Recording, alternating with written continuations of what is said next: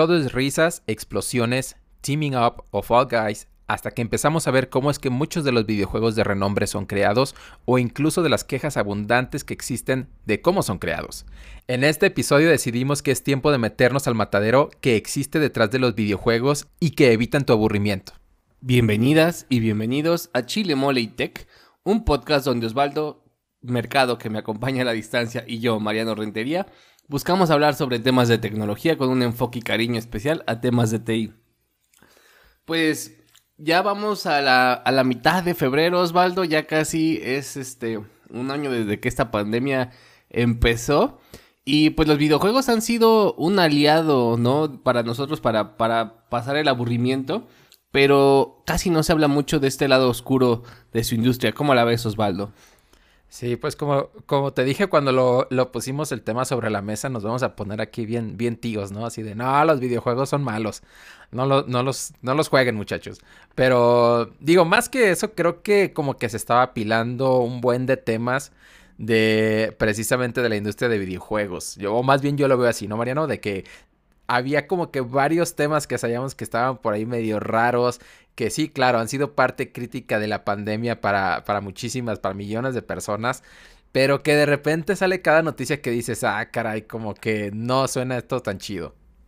Sí, y yo creo que es una industria que, que está como bajo los reflectores eh, por, por, el tamaño de industria que es, ¿no? Ya lo vamos a ver en los datos. Ya tuvimos un episodio de, de videojuegos incluso, pero que igual que otras industrias, ¿no? Como mejor la industria agropecuaria u otras, pues ya empezamos a ver un poco más el, no solamente el producto final, sino el cómo se, cómo fue que se fabricó, cómo fue que se produjo, ¿no, Osvaldo? Y yo creo que reflexionar sobre eso, pues, pues es interesante siempre. Sí, definitivamente, ver, ver el sangrerío, ¿no? De, o sea, tú, tú ves así tu pollito empaquetado cuando te llega en tu casa, pero no ves el sangrerío que pasó antes. Entonces creo que vamos a rascar un poco para ver, a ver qué encontramos en el matadero. Pero, a ver, Mariano, creo que tú tienes unos datos para empezar, si quieres, échale.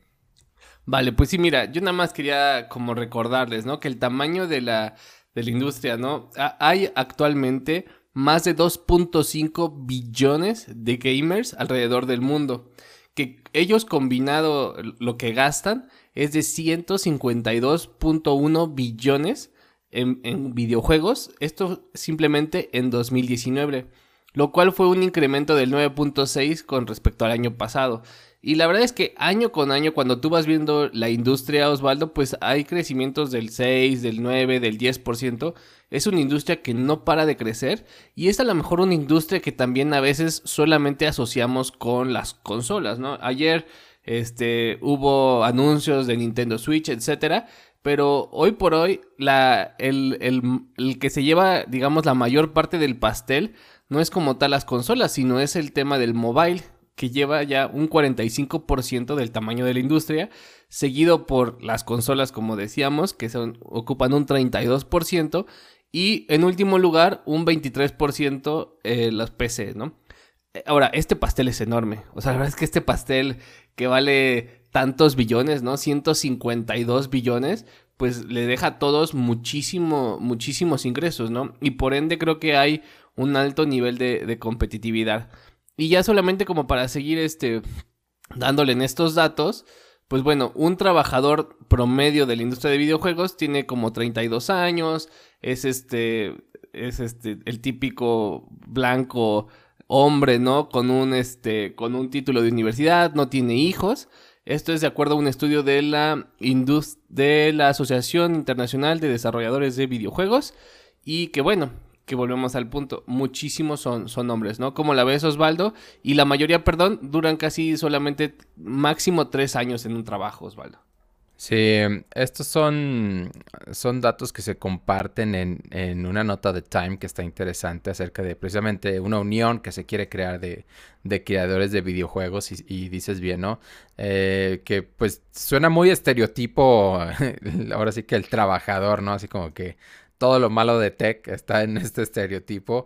Digo, no porque necesariamente sean malas personas, ¿no? Pero como que pues es el promedio, falta ahí como que un poco de diversidad. Pero bueno, el punto es de que sí, como bien dices y regresando un poco al punto anterior, el pastel es enorme, ¿no? Y creo que cuando se habla de videojuegos, a veces tenemos una percepción muy, no quiero decir localizada, sino focalizada, de cierta manera, no sé si haga sentido. O sea, si a mí me hablas de videojuegos e inmediatamente pienso en, en juegos AAA.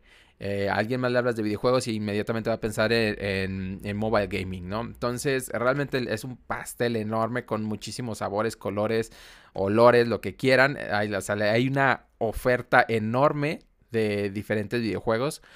Y lo cual me lleva al siguiente punto, al siguiente dato que yo traía por aquí, que es un dato de estatista precisamente, que de acuerdo a un poll que hicieron como que en diferentes países, se dice que el promedio global de cuánto tiempo se, dedica a jugar videojuegos es de 6.33 horas. Esto nuevamente es un stat de enero del 2020 y bueno, Estatista nos trae esto siendo que países como Alemania, el Reino Unido y Estados Unidos liderean esta, digamos, esta contabilización de países no por mucho, si lo comparamos contra el global, por ejemplo, Alemania tiene 6.92 horas, el Reino Unido 6.89 y Estados Unidos 6.76, nuevamente el global es 6.33 y vemos países que a mí se me impresionó, digo, sobre todo porque lo que, digo, sabemos de, de, de Corea del Sur o lo que nos llega de Corea del Sur, Corea del Sur simplemente su promedio semanal es de 5 horas jugando. Entonces, estos son los datos que yo traía. Pero pues, ¿qué te parece, Mariano, si empezamos ya con los temas detrás, ¿no? Ya como que pusimos la mesa, vámonos de lleno a los temas. Así es, Osvaldo. Temas interesantes. Y fíjate que el primer tema que yo quería poner sobre la mesa era pues la falta, y, es una consecuencia de los datos que traemos, ¿no? La falta de respeto a las mujeres o incluso que se volvió muy, muy conocido este movimiento del Me Too y realmente la industria de los videojuegos es una, es una industria que se caracteriza por ser, pues, por no tener respeto hacia las mujeres. Así lo voy a decir, ¿no?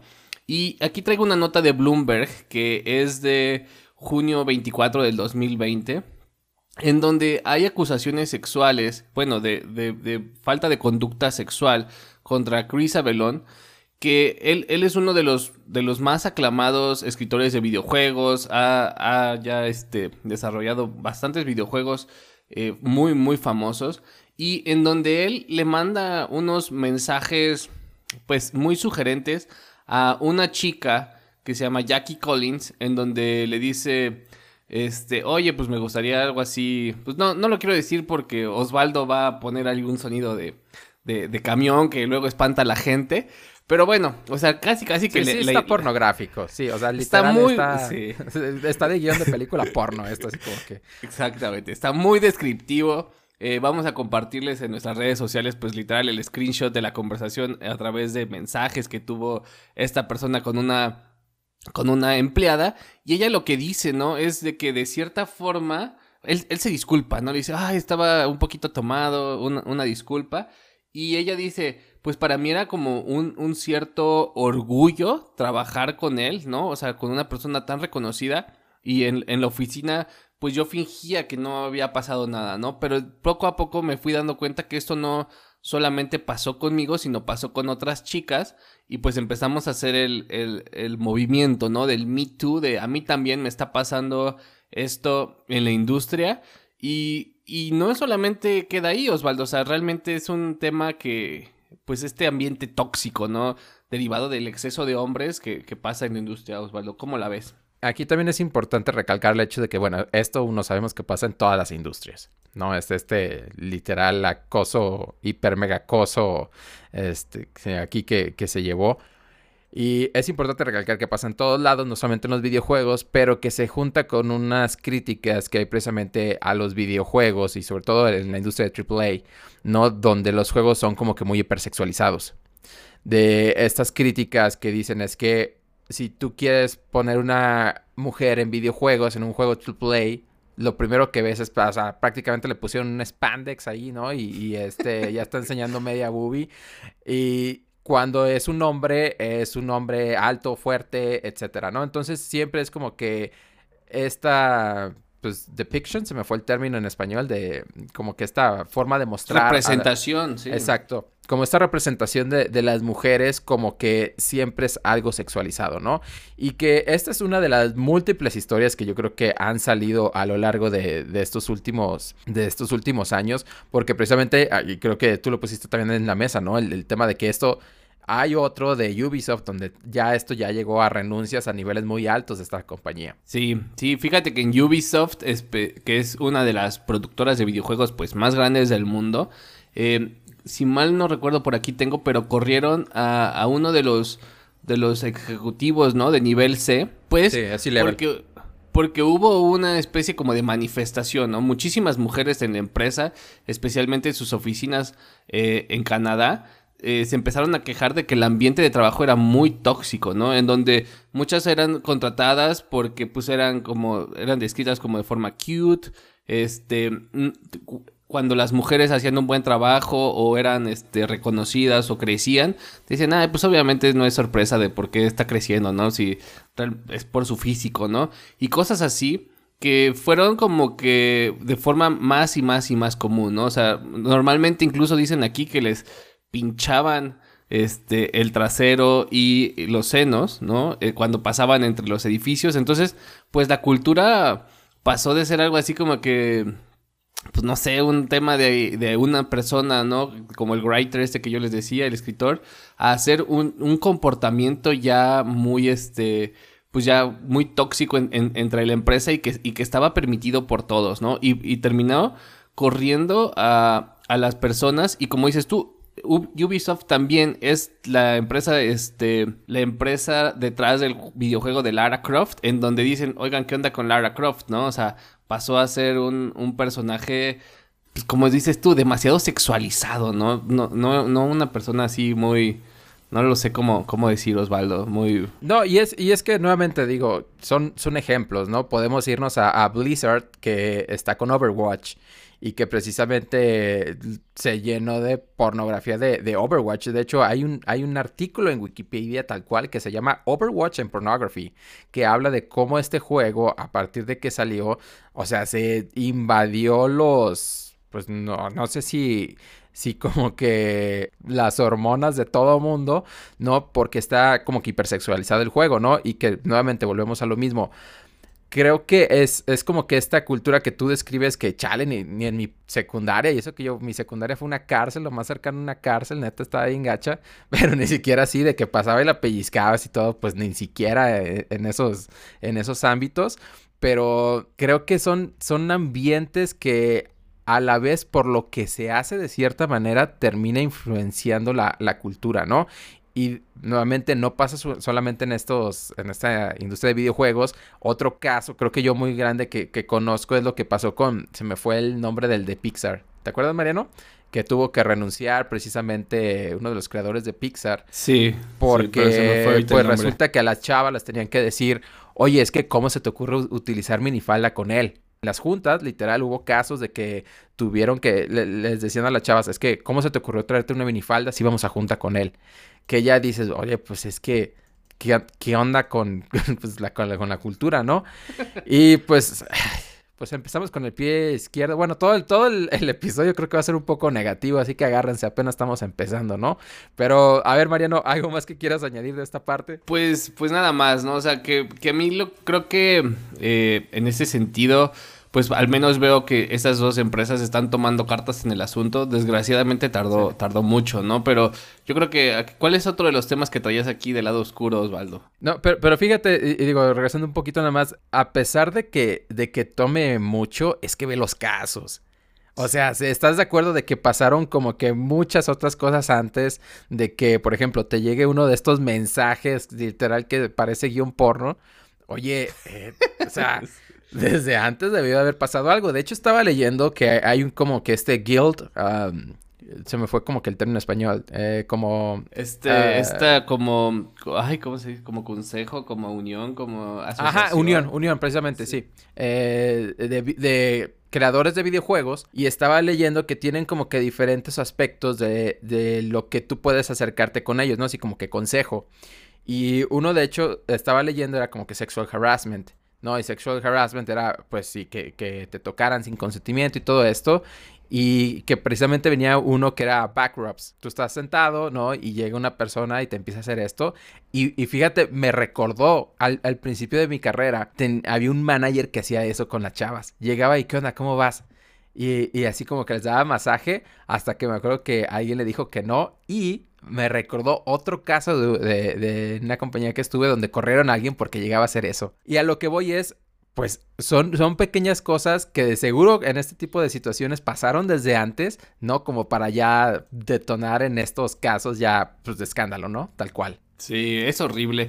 Y fíjate que ya nada más como para terminar, aquí estaba viendo en, mis notas que dejé, que algo bueno es que, por ejemplo, ya empieza, ¿no? Ubisoft, por ejemplo, en, en Assassin's Creed 2018 Odyssey ya empezó a ofrecer, por ejemplo, también opciones de mujeres, ¿no? Con, cuerpos reales y que fueran, este, de warriors, ¿no? Que fueran como guerreras y que no fuera la típica mujer así con el cuerpo hipersexualizado y que no se viera, pues, como que era badass, ¿no? Entonces, ya poder, ya poder ofrecer esta también, esta perspectiva y esta opción al, consumidor, pues me parece me parece bastante acertada, ¿no? Que eso es una de las, de las cosas que pasan cuando no tienes un equipo diverso, Osvaldo.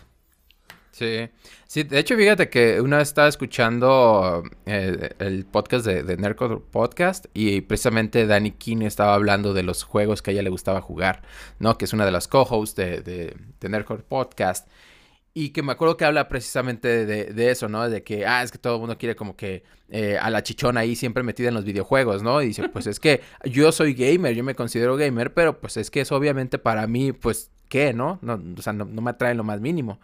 Pero, pues bueno, ya moviéndonos de este tema de mm, la hipersexualización y todo lo gacho, fíjate que yo quería hablar del tema de lo que es bastante conocida la industria de videojuegos y que creo que también es importante darle un contexto que es el crunch culture que para los que no han escuchado el término, el crunch, es prácticamente cuando le dedicas horas de más a tu trabajo para que salga el, proyecto a una fecha o lo que se denomina un día a día en Latinoamérica de TI, ¿no?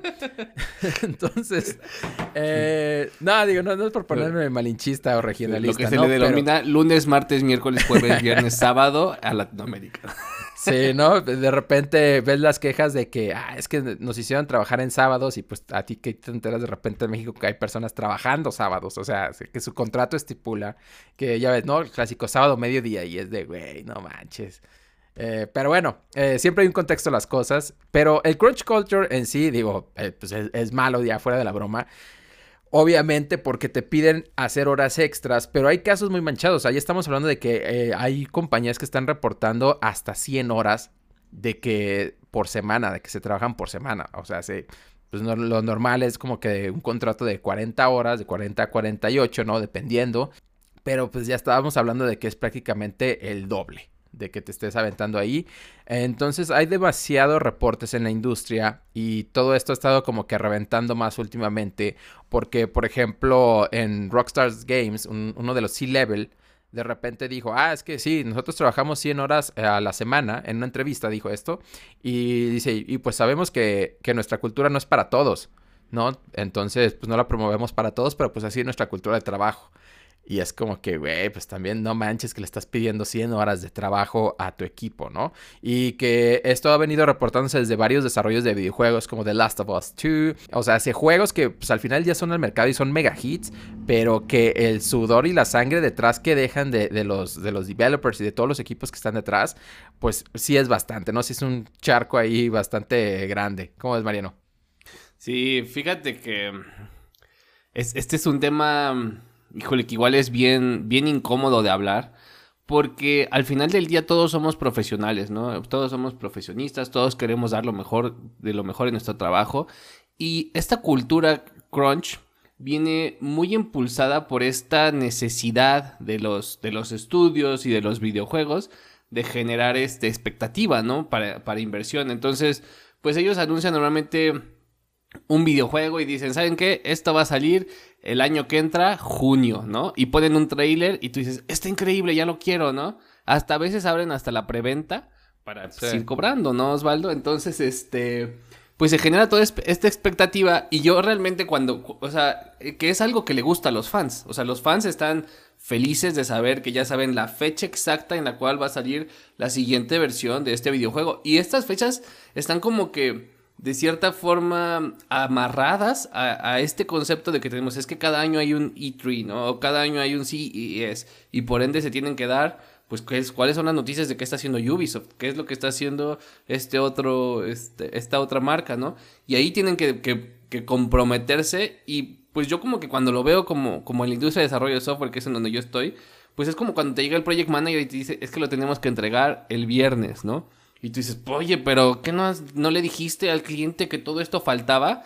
En, en ese caso el cliente es un grupo de fans a la que, al, que gritan, Osvaldo, porque los fans de la industria del videojuego son, volvemos al punto, son de los que más gastan, ¿no? Entonces son fans muy contentos y pues ahora ve y dile al cliente que no se lo vas a entregar ¿Y qué es lo que va pasando? Entonces, este, este, este problema de ir luchando contra esa fecha límite, pues es lo que ocasiona esta crunch culture, que cuando tú ves a veces unos programas y ves las oficinas de los videojuegos, pues sí ves que tienen lugares para dormir porque literal la gente tiene que dormir ahí, no ve a sus familias, etcétera, o sea, no está, no está como que tan, no, no es como que bueno romantizarlo, ¿no, Osvaldo, como se dice comúnmente?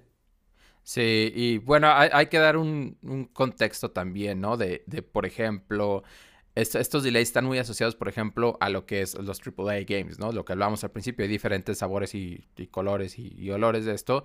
Pero, lo interesante es que, por ejemplo, fíjate, Mariano, el, el que te el hacer un AAA game ahorita está, bueno, mejor dicho, en 2020 se estima que te cuesta entre 60 y 80 millones de dólares y que necesitas equipos enormes de hasta 300 developers. O sea, se dice que el promedio toma de 2 a 4 años con desarrollos de 70, perdón, con desarrolladores de, en equipos de 70 a 300. Ahí lo dije medio raro, pero de 70 a 300 personas. Y eso sin contar todo lo que tienes de personas de arte, de gameplay, de, de concepto, como que RD, todo este tipo de cosas. O sea, estamos hablando, en, creo que en este específico caso, ¿no? De que cuando se hacen crunch time en estos son equipos enormes de personas que están trabajando de QAs de, no son tres personas no que digas bueno pues exacto no Luego les doy unas vacaciones, no, son todos. Exacto, son estudios enteros que se meten a estos crunch times durísimos, realmente durísimos, ¿no? De, de pueden durar meses así.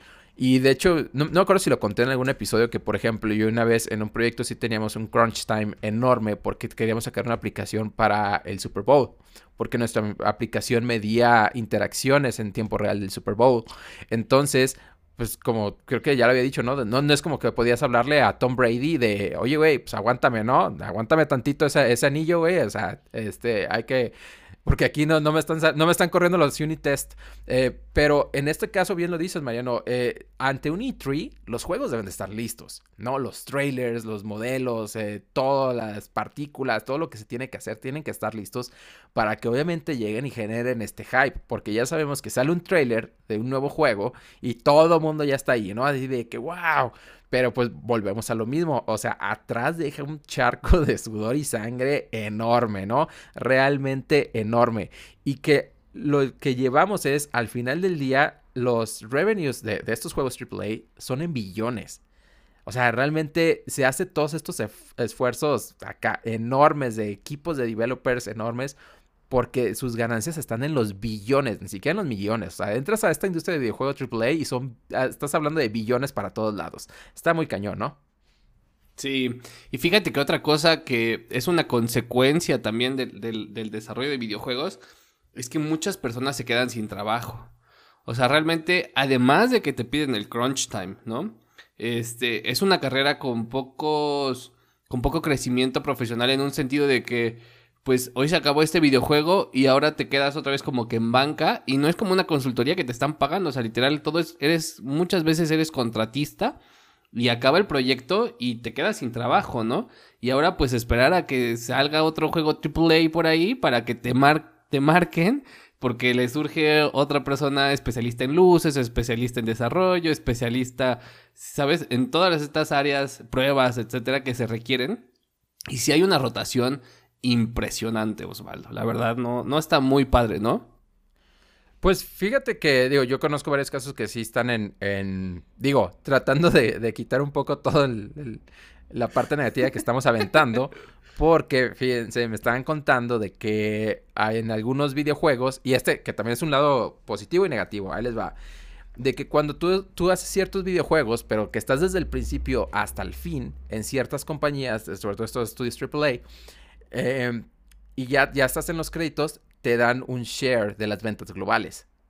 Entonces, me estaban contando de casos de que, por ejemplo, ante juegos como, no sé, Assassin's Creed, ¿no? Que son mega hits a nivel global, eh, prácticamente los developers que trabajaron en, toda esta parte, o sea, de, de, pe a pa, eh, fue un éxito y todo el mundo se estaba comprando casas. Entonces, digo, está esa parte chida, pero a la vez muchísimas de estos estudios son conocidos porque, ah, te saliste a la mitad del proyecto por X, por Y, porque te enfermaste, por lo que sea, no vas en los créditos, ¿no? Entonces, a pesar de que, pues, tú hiciste, no sé, a lo mejor hablemos de Overwatch, ¿no? Tú hiciste todos los personajes, eh, te fue tu idea, tú los desarrollaste desde, desde concepto hasta fin, eh, no te vas en los créditos. Si te saliste en medio del proyecto, o, o sea, te saliste en medio del proyecto de la empresa, te quitan de los créditos y pues pierdes todas tus, tus tipos de regalías. Lo cual, la neta, sí está bien gacho, ¿no? La neta es como que, pues, o sea, yo a lo que voy es, ¿qué tiene que, que te salgas en medio? A lo mejor, pues, oye, tenías otras intereses, otra parte. Lo o que te quemaste, pues, porque el crunch time te quema claro. también. O, o sufriste acoso sexual, o sea, hay muchas cosas. No, pero... por los cuales no, no logras durar, Osvaldo. Fíjate, de hecho, aquí hay, un comentario que, lo saco de, una nota de Business Insider que precisamente habla del crunch culture en, video games y dice eh, que el éxito masivo de Fortnite tuvo un costo porque las personas trabajaban en promedio 70 horas. E incluso había personas que estaban trabajando en Epic, de las cuales se sabía que estaban trabajando 100 horas a la semana. No manches, neta, sí está muy, muy cañón, ¿no? Sí, la verdad es que sí. Pero, oye Osvaldo, tú traías aquí un caso, ¿no? Como siempre en este episodio nos gusta aterrizar las cosas tantito a México, a la TAM, ¿no? Y hemos, estamos hablando de Ubisoft, estamos hablando de Canadá, estamos hablando de Estados Unidos. Todo, todo parece un poquito lejos. Este, en Latinoamérica sí se están empezando a desarrollar eh, videojuegos, algunos un poco más indies que otros, algunos, este, aún creo que no, no tenemos ningún AAA. Este, pero pues ahí van, ahí van las cosas, ¿no? Sí, el de pero el de ah. que es ah, ajá, y se me fue el nombre de de la ah, no quiero decir etnia, es como que es una tribu indígena, ¿no? Que representa la de Mulaca, que es pero bueno, ahí les debo el, dato, pero Mulaca sí es un videojuego AAA mexicano de los Tarahumaras, qué bárbaro, ¿cómo que se me fue? Ya lo googleé. Sí, desde los Tarahumaras, ahí échenle un ojo, está chido. Eh, pero sí, bien dices, Mariano. Aquí el, tema es, y digo, hay, otros que sí se están desarrollando también en, la región. Pero vámonos aquí con el compa incómodo de los videojuegos y que tristemente es de México, el caso de Yogome. Que creo, no me acuerdo si lo habíamos platicado alguna vez que estaría chido meter un episodio. No, sé si lo aluciné o si lo platicamos. Sí. Lo venimos cacaraqueando igual que el tema de China. Este, ya. otra vez, otra vez se coló el tema de Yogome. Sí, pero ahora, sí queda, ¿no? Ahora sí queda, ahora sí no, no lo sacamos todo random. Pero el tema de Yogome y que creo que es importante dar también un poco de, contexto, ¿no? Para a lo mejor personas que no, no supieron de este chisme. Pero está muy cañón porque Yogome, de hecho, aparece en una, en una lista de, de entrepreneur como los momentos que marcaron el emprendimiento en México durante la década. Así que el caso de Yogome es considerado como uno de los más importantes porque si no conocían de esto, Yogome era una empresa de, mm, de videojuegos, de, mobile gaming, pero dedicada a la educación. Y aquí dice que sus juegos eran descargados en 50 países, pero lo interesante es de que habían ya levantado 36 millones de dólares de fondos de inversión nacionales y extranjeros. ¿Sí? Y todo se empieza a caer en 2018 Aquí tengo de que se formó en 2012. De repente vi información como que de 2010 y 2012. Eh, pero creo que fue 2012. Pero el punto es de que hay una fiesta. No, por lo menos el chisme va por aquí. El chisme viene de Expansión, de la revista de Expansión, que como que detalla el caso.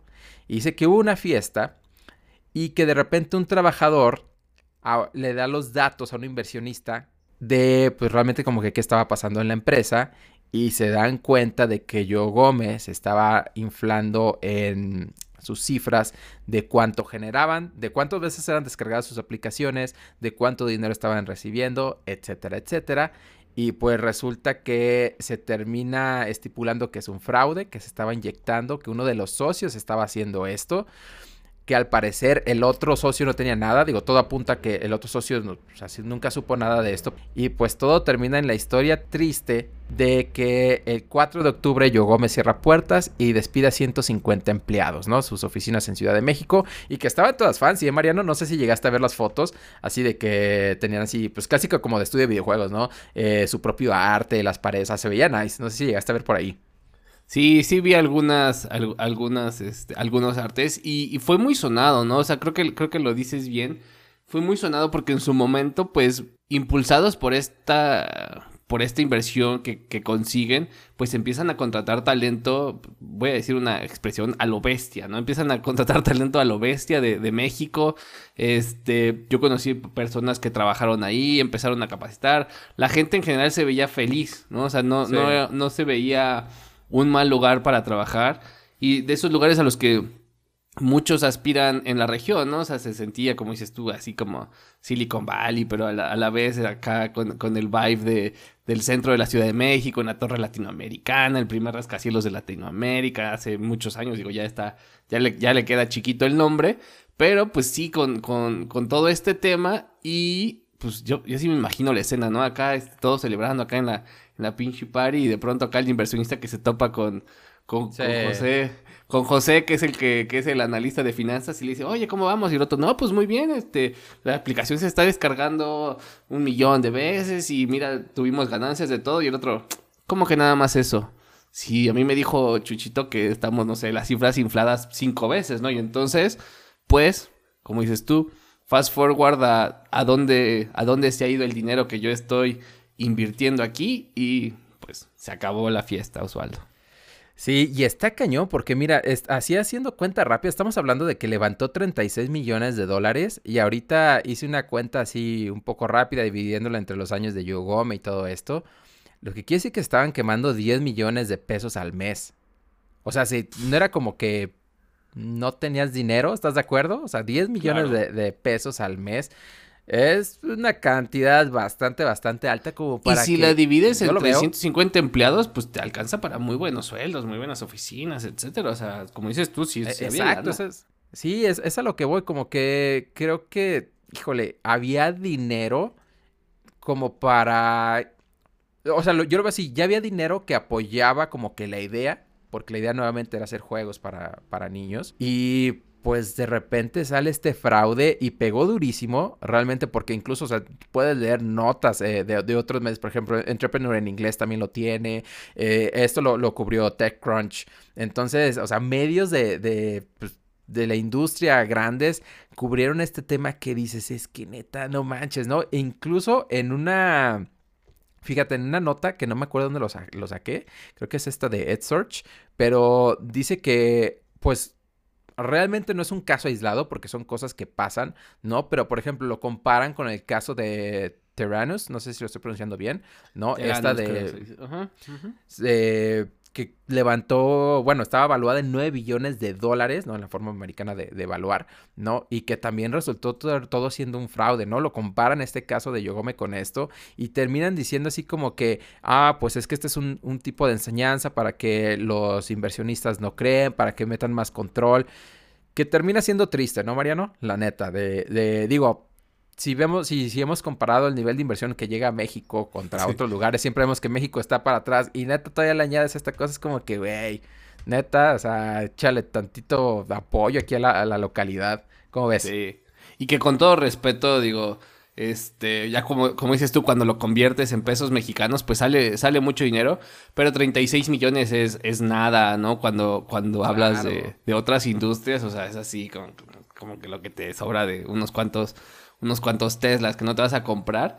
Este, y sí, ¿no? O sea, deja, deja esa mala marca, pero que pasa en todos lados. Creo que lo dices bien, Osvaldo. O sea, pues pasó el caso de WeWork, ¿no? Que tenemos también pendiente ese episodio, pero pues eh, algunos socios, en lugar de reinvertir, o sea, porque realmente el objetivo de los inversionistas es así de, a ver, aquí está todo este dinero y quémalo todo, pero en el objetivo de producir un producto este, valga la redundancia, y poder ganar, ¿no? salir, salir antes, si hay que hacer crunch time, está autorizado el pago de horas extra, etcétera, que ojalá y esté.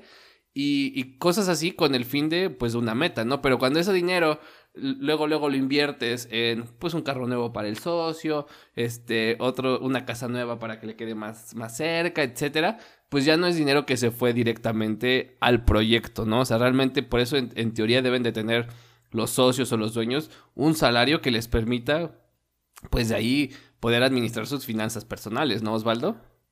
Sí, que la neta, híjole, a mí sí, este caso sí es como que es la decepción total, ¿no? Del, ecosistema mexicano, de, de o sea, se me hace el caso de, de merezco abundancia, o sea, güey, ¿qué más quieres?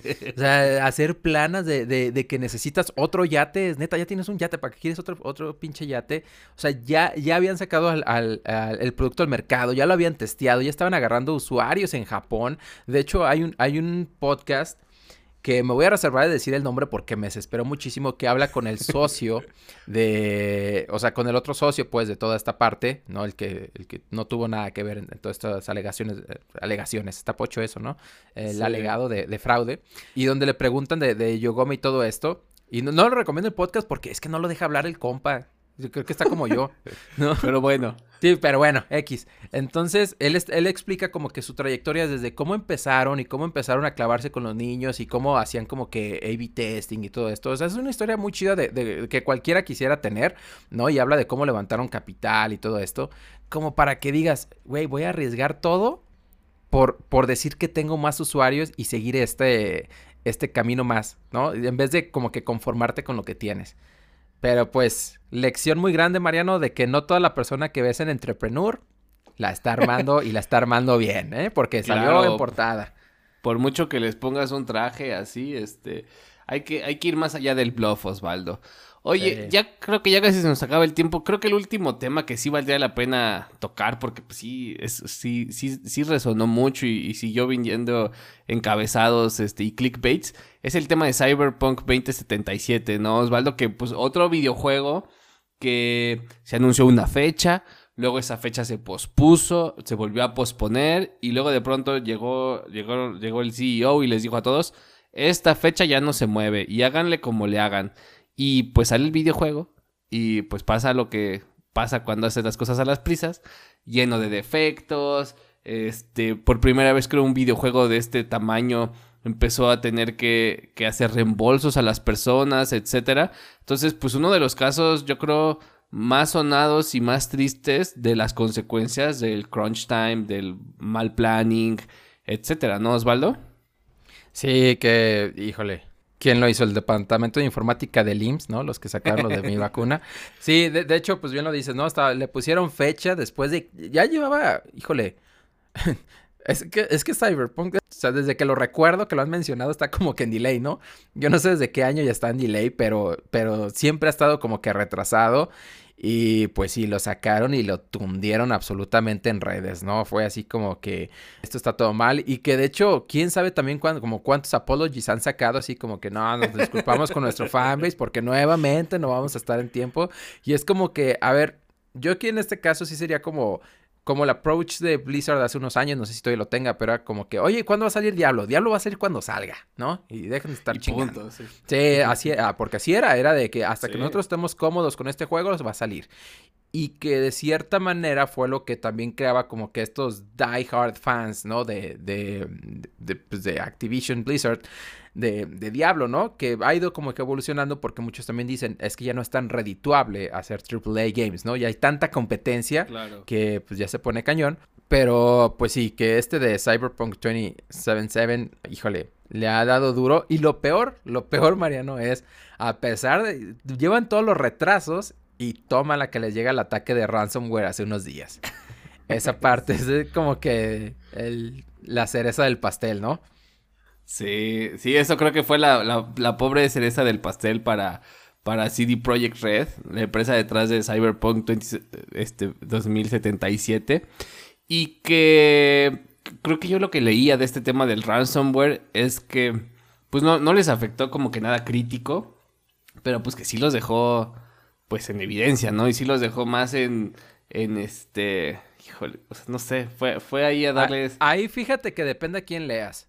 Porque CD Projekt Red, y digo para los que no están totalmente al, día con esto, CD Projekt Red, que es la empresa detrás de, o el estudio detrás de, Cyberpunk 2077, uh, The Witcher, uh, así otros juegos, de repente en sus redes sociales ponen lo siguiente, así, ah, ¿saben qué? Fuimos atacados por un ransomware y nos están pidiendo eh, dinero, no vamos a ceder, ¿no? Y el, comparten una nota que dicen que ah, se han hecho copias del source code de los juegos de The Witcher 3, Gwent y Cyberpunk 2077. Entonces, el detalle es de que dicen, bueno, pues si no pagas, pues este, lo vamos a vender. Y ahí, ahí es cuando ya empieza como que la discrepancia porque dicen que CD Projekt Red sí negoció, otros medios dicen que no. El punto es de que se confirmó y estos son varios medios lo que como que se empiezan a confirmar porque estamos hablando de foros, de esos foros ya todos en ruso, Mariano, que la neta yo no me meto, que digo, hey, la neta, confío en que este medio lo hizo y se metió, ¿no? Pero yo no me voy a meter ni a chingadazos, ¿no? En, en, algún momento uno de los actions, porque dijeron, si tú no pagas, CD Projekt Red tú no pagas, lo vamos a vender al mejor postor. Y que sí pusieron el código y que lo vendieron por 7 millones. Entonces, eso es lo que reportan algunos medios y otros medios reportan que fue el mismo CD Projekt Red el que llegó a decir, eh, te pago, eh, creo que como que dos o tres millones, algo así, ¿no? Para que ya como que, lo que decíamos antes, el shush, money, money, ¿no? Ándale. Entonces, pues sí, aquí lamentablemente como que no sabes bien a quién creerle y qué sí pasó y qué no, pero el punto es de que, de que les metieron ransomware, les metieron ransomware, eso sí está confirmado. De que si se vendió, no se vendió y por cuánto se vendió, pues ya eso ya está este, especulativo. También como que qué tanto del source code original si se si alcanzaron a agarrar o no, pues ya, ahora sí que ya no sabemos, ¿no? Pero pues digo, otro lado oscuro de los, de los videojuegos, ¿no, Mariano? Sí, y el tema de seguridad siempre es bien complejo. Yo, yo me imagino, este, siempre que veo estos anuncios, ¿no? Y, y es que ya es que casi de diarios, Osvaldo. De hecho, ayer andaban diciendo, o de que también datos y usuarios y contraseñas de HSBC los andaban vendiendo como en dos mil dólares, este, algo así. Pues ya no sabes como que cuántos de esos auctions son reales, cuántos son falsos, qué le pides así como de pruebas, a ver, mándame un usuario, ¿no? Así como cuando dices, a ver, este, quiero una prueba de saber que está vivo y pues le pides un dedo o le pides un video a la persona, o sea, sí son, la, palabra correcta es ransom, de que es un secuestro de información, ¿no? Sobre la cual hay una, pues hay una, y hay la información es valiosísima, ¿no? O sea, la pregunta también es como que, oye, ¿y a quién le importa? Este, el source code de The Witcher 3, ¿no? Pero pues sí hay, sí hay gente y... Sí, sí, sí. No, y ¿sabes qué, qué, es lo peor? Que estos funcionan como, como el mocha orejas, de que voy a sacar parte de lo que hackeé este, así como que te mando la, la, prueba de que si realmente estás hackeado y de que realmente yo tengo lo que digo que tengo, ¿no? Como, como verificación de esto, ¿no? De que te, así como, literal como secuestro, pues, de que te mandan el dedo de tu familiar o de tu, ¿no? Sí, entonces sí está como que, híjole, esta parte y que me lleva a otro tema de que eh, realmente en temas de seguridad, la, industria de videojuegos también por eso es tan, como que tan cerrada, tanto por secretividad de, pues, obviamente desarrollos y de juegos y todo eso, y que toma muchísimo tiempo hacer estos de AAA, ¿no? Pero precisamente por, por, todo esto de que su seguridad se supone que es top notch. Y pues bueno, aquí ya vimos que algo falló, ¿no? Alguien llegó con su USB que compró ahí en el Tianguis y dijo que compró en el metro, ¿no? Ya ves de acá, 5 mil canciones, acá por 25 pesos. Lleves el source code de Cyberpunk y de Witcher 3. sí. Pero bueno, pues algunas historias, Mariano, pero creo que ya se nos está acabando el tiempo de, este episodio, Mariano. O Ah, no, tú tienes otro tema, ¿verdad? Tú tienes otro tema, perdón. Yo creo que, yo creo que ya con esto es suficiente. ¿eh? O sea, yo creo que, digo, ya, ya habla, o sea, el otro tema era el tema de la diversidad, ¿no? Que es un problema y pues lo es, ¿no? O sea, aquí nada más para darles algunos datos es de que pues hay muy poquita eh, diversidad de, por ejemplo, la mayoría se, se identifica como heterosexual, etcétera. Casi nadie se identifica pues, como, como negro o africanoamericano o africano. Solamente 4% se identifica como hispano o latino. Y que afortunadamente ya hay algunas organizaciones que están intentando reducir este gap, ¿no? Que hay organizaciones que se dedican, por ejemplo, a hacer este Smash Sisters, ¿no? Que ellas se, dedican a hacer puros torneos de Super Smash Brothers, pero solamente entre mujeres, ¿no? Para que pues empiecen a mejorar ellas y puedan participar en algunos torneos. Y algunas otras organizaciones, por ejemplo Girls Who Code, en donde también invitan ya a más mujeres a que formen parte del proceso de desarrollo de, de, videojuegos, ¿no? O sea, creo que sí hay la parte pues, pues positiva, ¿no? Es que hay ciertas organizaciones que están intentando reducir este gap de diversidad que existe en la industria, que es muy evidente, ¿no? Sí, de hecho yo, yo a lo que me he topado recientemente es este de Women in Gaming ¿no? Que, que, ya ves que hay como que también estas asociaciones como en diferentes industrias de Women in Tech, Women in Gaming, Women in Animation, lo que sea. Entonces que han estado como que haciendo muchos eventos donde pues como que fomentan esta, pues, estas discusiones más, ¿no? Y es lo que yo sí he visto con, más que nada con eventos, ¿no? De que ah, ahora nos vamos a traer, no sé, a pues esta directora de gameplay de tal estudio enorme, ¿no? A que nos cuente de cómo es contratar mujeres. Entonces, ahí sí, si están interesadas en ese tema, creo que este de Women in Gaming es un buen paso para, para empezar por ahí, ¿no? Y que no vayan a terminar acá en un tema de acoso, ¿no? Por ahí, por ahí se puede empezar un poco más, más tranquilo. Pero pues bueno, ¿qué piensas, Mariano? ¿Con qué cierras? ¿Con qué te gustaría ah, cerrar? A mí nada más me gustaría cerrar que que invitar a los gamers, ¿no? Yo no me considero un, gamer, Osvaldo. La verdad es que eh, las horas que paso a la semana jugando videojuegos a lo mejor suman una. Y eso es en mi Apple TV con, un, con Apple Arcade. Entonces, pues déjenme caer el hate, pero que los consumidores empiecen a investigar un poquito más, ¿no? ¿Qué hay detrás de la creación de sus videojuegos? Y yo creo que ellos tienen el poder para que la industria pueda cambiar, este, requerir menos menos este fechas, etcétera y pues ser creo que ser un poco más pacientes, si ellos son más pacientes, a lo mejor a lo mejor algo cambia y demandar a lo mejor empezar a apoyar a las a las empresas que están empezando a desarrollar videojuegos con equipos de diversidad, con equipos de mujeres, etcétera, ¿no? Entonces, yo creo que el poder está en los consumidores, Osvaldo, esa es mi conclusión. Sí, totalmente de acuerdo. Y fíjate que yo creo que varios de, de incluso software y varios de, de por ejemplo, estos videojuegos van a terminar ahorita como cuando vas a comprar huevo y decides si compras huevo orgánico y huevo no orgánico, ¿no? O sea, sé que, que te dicen ningún developer fue herido, ninguna developer fue este, acosada sexualmente durante el desarrollo de este videojuego, ¿no? La verdad, digo, suena chiste, pero yo creo que en algún momento sí vamos a ir para allá porque, el, como dices tú, es el poder del consumidor, ¿no? Y cada vez creo que hay más personas que, pues ahora sí que me incluyo, ¿no? Que queremos que haya como que más cosas de, las que ahorita vemos y que no están, pero que al final del día podemos empezar a... Ya te enteras muy fácilmente de cuando algo está mal. Claro. ¿No? Entonces ya es muy fácil de que, digo, sin entrar en esto de la cultura de cancelación, porque es otro tema totalmente yo creo que diferente, pero que ya tú tienes tu poder de decisión de decir, nah, güey, es que escuché que neta los traían de pobrecitos y pues la neta no, no, no, lo, no lo voy a apoyar, ¿no? Entonces, para las ganancias que se meten, yo creo que pueden hacer las cosas mucho, mucho mejor. Pero vámonos a Tech Twitter. Y pues yo traigo aquí un tweet de política de cancelación, Osvaldo, una disculpa. Pero es que esta semana, eh, esta chica que se llama arroba la de RH, este, pues hace un screenshot, ¿no? De, de un CEO en que dice, no, pues yo para contratar a las personas entro también a ver sus redes sociales, para ver en Twitter, para ver si se la pasa haciendo drama y automáticamente lo descarto, ¿no? Entonces, no, no quiero leer más, pero creo que sí es para mí, más allá de cancelación, es un, es un tema de reflexión. De que, bueno, todos somos personas, todos somos humanos, todos tenemos lados en los que nos enojamos, lados en los que somos más sensatos, etcétera. Y, híjole, si van a ver a un candidato por una u otra cosa sin ver todo el whole picture, pues creo que están tomando una mala decisión, Osvaldo. Esa, eso es lo mejor que vi yo en Tech Twitter. ¿Tú? Sí, tampoco quiero como que ahondar mucho en el tema, simplemente no, no estoy en, en, en acuerdo con ese, con ese CEO.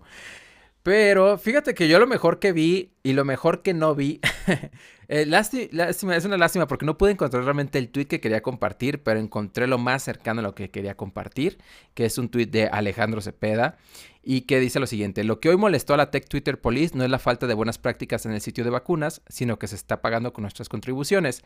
Aún existimos muchos con empatía y dispuestos a explicar diferentes soluciones a otros devs y no solo quejarnos. Y voy a hacer un mini rant aquí. Estoy de acuerdo con, con Alejandro, ¿no? Porque yo sí me, yo sí me enojé, la verdad, bastante con, con, lo que sacaron. Y creo que la empatía es muy importante, pero creo que la empatía está mal, mal dirigida. Ahí te va, en mi caso en específico, yo, yo explico el por qué. Eh, digo, ya cada quien hace con su vida lo que quiera. Porque ahí les va, sale el sitio de mi vacuna. Y para los que no tienen el contexto, y pues tú ya lo sabes, ¿no, Mariano? De este, eh, ¿qué pasó, no? Sale el sitio de mi vacuna donde se supone que adultos mayores se van a registrar en México para obtener la vacuna. Y se les cae el sitio y empiezan a hacer un cagadero. Y yo sí fui muy crítico, yo sí dije, ¿cómo es posible que saquen esto? Pongan una página, o sea, una página estática de que estén este, trabajando en esto y arréglenlo. No esta de que lo dejaban ahí y ahí les va por qué. Yo sí estoy totalmente con el tema de la empatía, pero mi empatía realmente no va a las personas que desarrollaron eso. La verdad ahí va cero, porque esas personas pudieron haber dicho que no. Mi empatía va porque hay 15.4 millones de personas de 60 años o más. El sitio estaba dedicado a esa. ¿Cuántas personas ustedes conocen de esa edad que tienen un smartphone y lo utilizan hábilmente? ¿Cuántas personas no estaban diciendo ya registré a mis papás y todo esto? Ahora, quiten eso. Fíjate, los gastos para las personas de 60 años que viven solas, en promedio son 5.200 pesos trimestrales. ¿Crees que van a tener un smartphone con internet para meterse luego, luego? Mi empatía va totalmente a las personas que escucharon esto en las noticias, que viven en zonas rurales, que están en, situaciones viviendo con 5.200 pesos trimestrales, que se enteraron, ¿sabes qué? Por fin hay vacuna, te tienes que registrar y que no tienen ni la más pinche idea de cómo hacerlo. Entonces, mi pequeño rant termina diciendo lo siguiente. Sí, que las personas detrás del sitio de mi vacuna este, hicieron algo y deben de aprender de esto, hicieron algo pésimamente, sí, pero mi empatía va totalmente por las personas que se asustaron de, la tercera edad, que no sabían cómo registrarse, que a lo mejor fueron a un cibercafé exponiéndose solamente porque un montonal de personas en una oficina no pudieron decir que no. Entonces, ese es mi mini rant, ¿no? Y esa es la forma en que yo veo las cosas. Entonces, pues bueno, cada quien le da la empatía a las personas que quiere. Entonces, pues con eso yo cierro, Mariano. Está bien. No, pues un, mini rant. Y pues muchísimas gracias a todos por escucharnos en un episodio más de Chile Mole y Tech. Los invitamos a que nos sigan en nuestras redes sociales, en Twitter, en Instagram, que se inscriban a nuestra newsletter para que les mandemos los stickers que ya estamos mandando. La semana pasada mandé como 30. A mí me encuentran en Twitter como arroba Mariano Rentería. ¿A ti dónde te encuentran, Osvaldo? Eh, estoy en Twitter y en Medium como O Mercado Cos, es C-O-S al final, y en LinkedIn como Osvaldo con V, Mercado Cos. Perfecto. Pues no olviden que si les gusta el podcast, recomiéndelo a sus amigos y si no, recomiéndelo a sus trolls más cercanos.